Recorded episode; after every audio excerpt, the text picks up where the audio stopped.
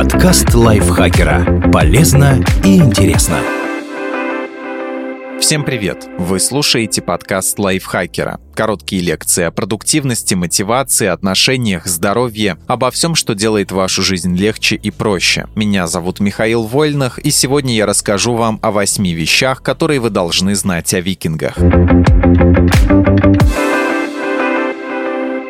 Викинги были настолько суровы, что держали дома медведей. Вообще викинги с удовольствием заводили и обычных домашних питомцев, собак и кошек, причем даже брали их с собой в набеги. Правда, если боевой пес еще мог пригодиться в походе, то зачем тащить туда кота, не ясно. Но привычными нам зверями северяне не ограничивались. Они также держали дома медведей. Бурых медвежат приносили из леса, приручали и играли с ними. Это считалось абсолютно естественным. Настоящего северного воина не смущали потенциальные трудности содержания огромного 200-килограммового хищного зверя в домашних условиях. Впрочем, бурым медведем никого не удивишь. А как насчет белого? Викинги Гренландии и Исландии действительно пытались переручить и белых медведей. Владеть таким питомцем считалось в обществе весьма экстравагантным и престижным. Однако позже северянам пришлось распродать этих хищников в зверинцы европейских королей. Оказалось, что взрослый белый медведь, шатающийся по поселению, приносит больше неприятностей, чем веселья. Кроме того, были приняты законы,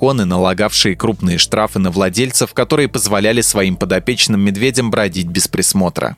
Викинги устраивали бои жеребцов. Возможно, вы слышали, что в средневековой Европе хорошая лошадь была огромной ценностью, поэтому рассекать на чистокровном жеребце могли себе позволить только зажиточные ребята, всякие рыцари и лорды. Но у северян, которые предпочитали плавать на деревянных конях, а не скакать на настоящих, было свое мнение насчет этих животных. Так викинги запросто приносили бедных лошадей в жертву, зачастую тех, что отнимали в бою у врагов, и обрызгивали их кровью свои святилища. Убиенных непарнокопытных пускали на колбасу, что в остальном Западной Европе того времени считалось варварством. Но интереснее всего викингам было использовать лошадей не в культовых целях и не в пищевой промышленности, а в индустрии развлечений. Всем, кто маломальски знаком с нравом диких лошадей, известно, что в их табунах нередки бои, которые оканчиваются серьезными травмами. Северяне брали пару молодых агрессивных жеребцов и натравливали их друг на друга, заставляя скакунов буквально биться насмерть. Жеребцов загоняли в огороженное место схватки, доводили их до бешенства, демонстрируя отечную кобылу, а затем делали ставки, наблюдая, как кони бьют друг друга копытами и кусают до изнеможения и гибели. Это как петушиные бои, только участники крупнее и орут и го-го. Как правило, поединки проводились ежегодно в августе. Особо лихие викинги могли еще и оседлать жеребца-победителя, объездив его без седла, чтобы показать свою удаль.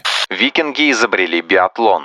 Зимы были снежными, а ходить по сугробам в одних валенках викингам было не очень удобно. Поэтому они пользовались лыжами, причем не только как средством передвижения, но и как инвентарем для спортивных игр. Гонки на лыжах были довольно популярным развлечением. Настолько, что в скандинавских сагах даже имелся бог Уль, покровитель лыж и стрельбы из лука, а также знаток особенностей национальной охоты в зимний период. Ремесло лучника зимой отлично сочеталось с искусством лыжника.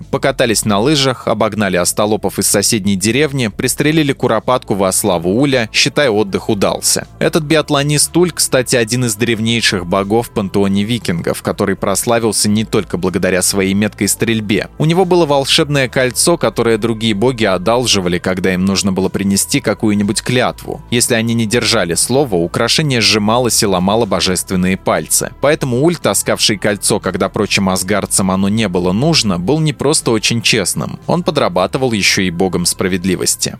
Хоккей у викингов иногда заканчивался кровопролитием.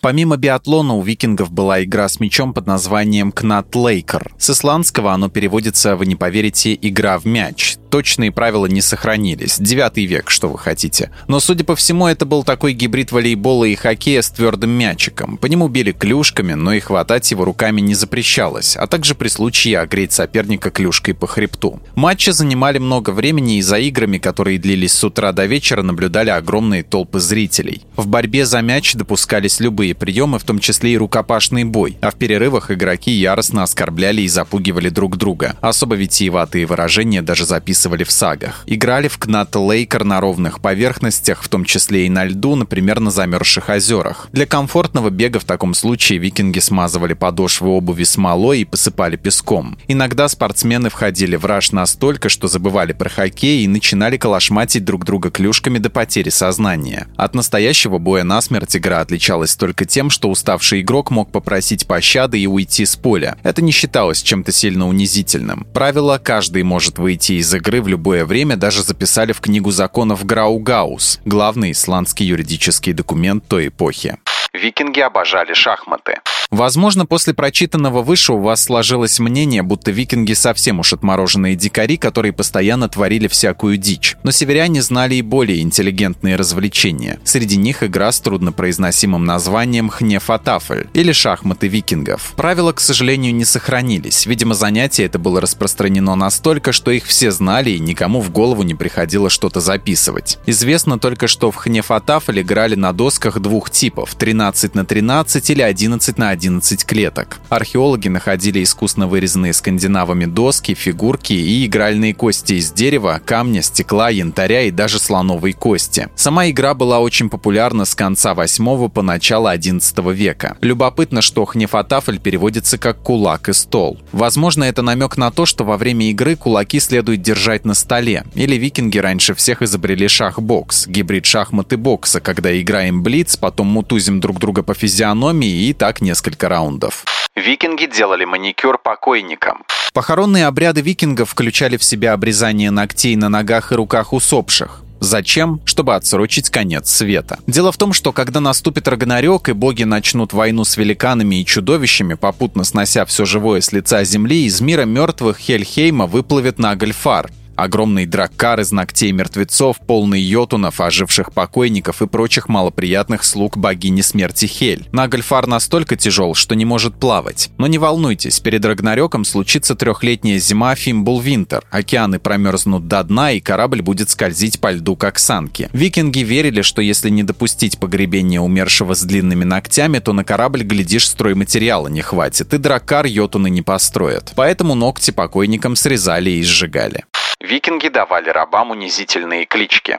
Известно, что викинги считали рабов чем-то вроде валюты и не гнушались обменивать пленных на нужные товары. С точки зрения законов и права в древнем скандинавском обществе невольников рассматривали скорее как домашних питомцев, так что те спали в длинных домах в отсеках для скота вместе с животными. Нельзя сказать, что викинги сильно любили своих рабов. Согласно сохранившимся сагам, им давали имена вроде ублюдок, ленивец, коренастый, вонючка и хамло. Нередки также случаи, когда со смертью хозяина рабов и особенно рабынь убивали и хоронили вместе с ним, чтобы ему не скучно было в Вальхалле. Викинги придумали криминальное профилирование. Представьте, что вы викинг, свирепый воин-берсерк. Вы зарабатываете себе на жизнь грабежами, набегами и похищением людей. Вы профессионал, когда дело требует отделения головы противника от остального его организма. Но что происходит, когда поход заканчивается и вы возвращаетесь в родную деревню? Кровожадность — это не та вещь, которую просто отключить одним незначительным усилием воли. По словам историка Таррина Уилса из Абердинского университета, исландские саги полны описаний воинов, с которыми простым работягам авторы советовали не связываться. Про человека, который чересчур увлекался грабежами и убийствами, викинги попроще говорили, что он не очень хороший муж и фермер. В стихах северяне описывали типичных соседей, которых стоило обходить стороной. У них широкий лоб и лицо, борода густа, плечи широкие и залысины на лбу. Про одного особо отмороженного рубаку скальды-певцы рассказывали так. Эгель Скалагримсон первое свое убийство совершил в 7 лет и всю жизнь интересовался душегубством. Однажды во время пира его стошнило на воина Армада, которому он затем вырвал глаз. Так что саги викингов служили не только для того, чтобы прославлять подвиги героев, но и чтобы описывать характеры менее приятных членов общества. Эдакое своеобразное предупреждение для окружающих, мол, держитесь подальше вон от того типа. Дима Сашко, автор этого текста, спасибо ему большое. Подписывайтесь на подкаст Лайфхакера на всех платформах, чтобы не пропустить новые эпизоды. Ставьте ему лайки и звездочки, это помогает узнать о нас новым слушателям. Свои впечатления о выпуске оставляйте в комментариях или отзывах в приложении. А еще включайте наш подкаст «Сейчас скажу». Эта аудиовикторина понравится тем, кто хочет проверить свои знания и заодно весело провести время. На этом я с вами прощаюсь. Пока. Подкаст Лайфхакера. Полезно и интересно.